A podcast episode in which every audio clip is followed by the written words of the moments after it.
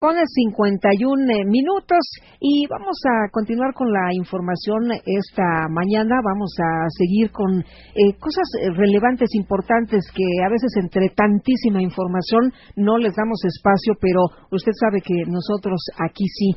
Y la Organización México Evalúa y la Embajada de Francia en México está convocando a la segunda edición del Foro de París sobre la paz.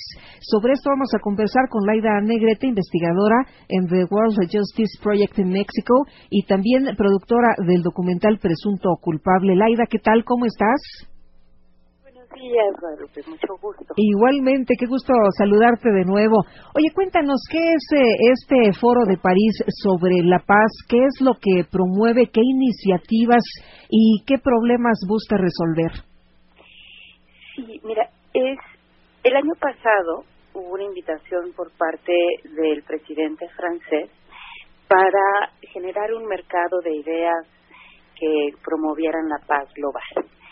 Y esto le llaman el Foro de París para la Paz.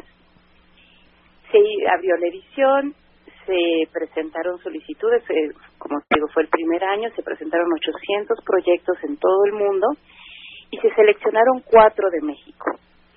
De esos cuatro, fueron a concursar, bueno, a concursar en este mercado que literalmente es eso, es un galerón donde cada quien tiene un, un espacio para promover una idea. El World Justice Project, donde yo trabajo, presentamos una idea para reducir tortura a través de la medición de datos y a través de las historias. Y junto con otros, otras organizaciones de sociedad civil, entre ellas CILIM, fin otros, otras organizaciones, concursamos y después se vota de todos los asistentes las mejores ideas y quedaron 10 premiadas. Entre esas 10 fue estuvo la nuestra y nos sentimos muy orgullosos. Entonces, puedo eh, hablar de este Foro para la Paz desde el lado de haberlo experimentado, que fue una experiencia muy fructífera. Oye, Laida, y eh, bueno, eh, tú y, Roberto Hernández fueron creadores de este proyecto que resultó ganador de entre más de 800 presentados el año pasado, pero cuéntanos qué es lo que ustedes quieren, lo que se busca con este proyecto, qué se ha logrado instrumentar y en qué vamos.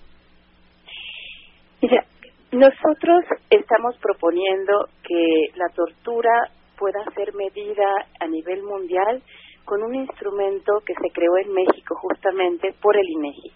El INEGI en 2016 hizo levantamiento de datos en todas las cárceles del país prácticamente y entrevistó a 58 mil presos generando una muestra representativa no solo a nivel nacional sino también a nivel de entidad federativa y pudo medir maltrato y tortura eh, y todos los tipos de tortura, pero además puedes analizar quién comete este, los maltratos, para qué delitos, en qué jurisdicciones.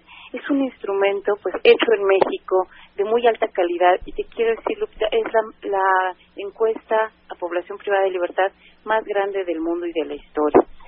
Con esa idea del INEGI dijimos, bueno, todo el mundo podría generar las bases para medir tortura y hacerla comparable, pero también irse midiendo a lo largo del tiempo.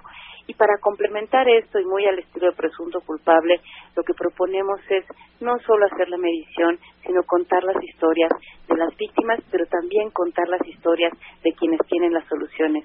Y ahí estamos encontrando gran colaboración, porque una vez que ganamos, varios países se nos han acercado a través de sus representantes y de sus parlamentarios, muy particularmente el Parlamento Europeo y, sus integrantes, para apoyarnos en registrar cuáles son las mejores prácticas, por ejemplo, en términos de investigación policial, de interrogatorios, para que no tengamos que recurrir a la tortura. Y eso es muy esperanzador tanto para víctimas como para los potenciales sospechosos o acusados de delitos. Y es que, Laida, nos impactan las historias, no los números fríos que a veces ni siquiera sabemos leer, ¿no? Exacto, Lupita, porque los datos son muy importantes como diagnóstico, pero que lo que nos mueve a la acción, lo que nos conmueve y nos mueve son las historias. Y además no debemos de perder de vista el rostro humano y la tragedia que ocurre cuando por, por, por esta desesperación que tenemos en el país de generar más seguridad, recurrimos a puertas falsas. Entonces, yo lo que quiero decir es, ha sido una experiencia maravillosa haber asistido el año pasado al Foro de París. Sigue este proyecto durante el año. Tenemos un espacio el próximo año y México Evalúa, que es ahora parte de la organización de este foro. Es una distinción muy particular que lo hayan invitado a México Evalúa, porque pocas organizaciones del mundo están invitados a, a este órgano de gobierno del Foro de París. Ellos están ahí y están lanzando la convocatoria para que, como nosotros el año pasado, otras organizaciones, universidades, incluso empresarios puedan poner eh, como una oferta, una idea para la paz en un concepto muy amplio.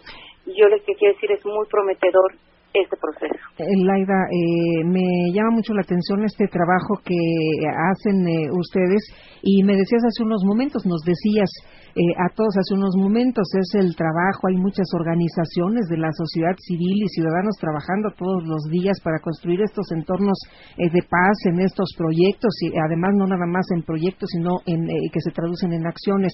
Em, ¿Tú consideras que el trabajo de la sociedad civil sigue siendo relevante que no debe de, parar? Es fundamental, fundamental porque sociedad civil, cuando uno tiene ya una pasión, ya no la abandona. Entonces, los integrantes de sociedad civil mantenemos una agenda de muy largo plazo, lo que no sucede eh, con los miembros de, de los gabinetes y del gobierno mismo, ¿no? Que, que cumplen una función, un servicio público, pero después se van y, incluso cambian radicalmente de giro, ¿no? Muy particularmente en esta experiencia de lo que es la medición de tortura, quiero decirte que hemos encontrado gran eh, receptividad por parte de la Secretaría de Relaciones Exteriores y de la Secretaría de Gobernación para reconocer que eso es un problema, lo que antes se negaba, los datos ayudan mucho a decir, bueno, esto es real y lo están tomando como un mecanismo de rendición de cuentas para ir monitoreándose a sí mismos. Entonces creo que es una colaboración fructífera. No es de confrontación, es de colaboración.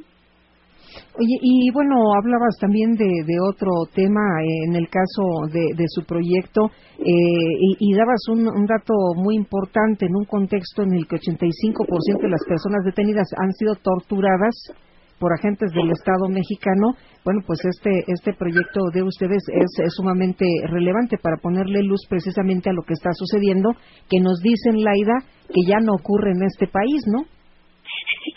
Fíjate que si fue una estrategia de la administración anterior, y recordarás, Lupita, de hecho hubo una confrontación muy lamentable entre la Cancillería y el gobierno federal con un hombre muy prestigioso, Juan Méndez, el relator contra la tortura de la ONU, eh, sobre la problemática de la tortura y, y el nivel de uso de tortura en el proceso penal mexicano. Creo que ya esa etapa se dejó atrás. Esto, lo que no, en este momento, lo que a mí me tiene pues esperanzada de alguna forma, es ver que se reconoce como un problema. En efecto, 85% de las personas que transitan por el sistema penal conforme a estos datos del INEGI fueron maltratadas de distinta forma. No todos cualquier forma de maltrato es ilegal, pero obviamente las formas de maltrato más terribles ocurren con menos frecuencia, pero querría uno que ocurrieran nunca. 85% si se toma como global es el nivel de uso, de maltrato en el sistema penal y creemos que esto puede corregirse. Muy concretamente, Lupita, el día 13 nos vamos a Holanda a, a grabar a la policía holandesa cómo utilizan sus procedimientos para que no tengan que torturar y extraer información que realmente sea confiable. Y esto es lo que estamos teniendo a partir del foro, eh, colaboración de distintos países, eh, colaboración de distintos países e incluso estamos viendo vetas de financiamiento adicionales para que nos podamos inspirar en soluciones que son reales, adaptarlas a México. Es grabar no solamente las historias que nos indignan, pero también las que nos inspiran y que nos obligan a cambiar. Muy bien, pues Laida, como siempre ha sido un gusto poder platicar contigo. Muchas gracias, como siempre. Buenos días, Lupita. Muchas gracias por este espacio. Hasta luego, Laida Negrete, investigadora en The World Justice Project en México y productora de este documental Presunto Culpable, pero también productora ahora de este nuevo material y además será bien interesante, ¿no? Conocer cómo hacen las cosas en otras partes del mundo. Y hay que mencionar, nada más déjeme decirle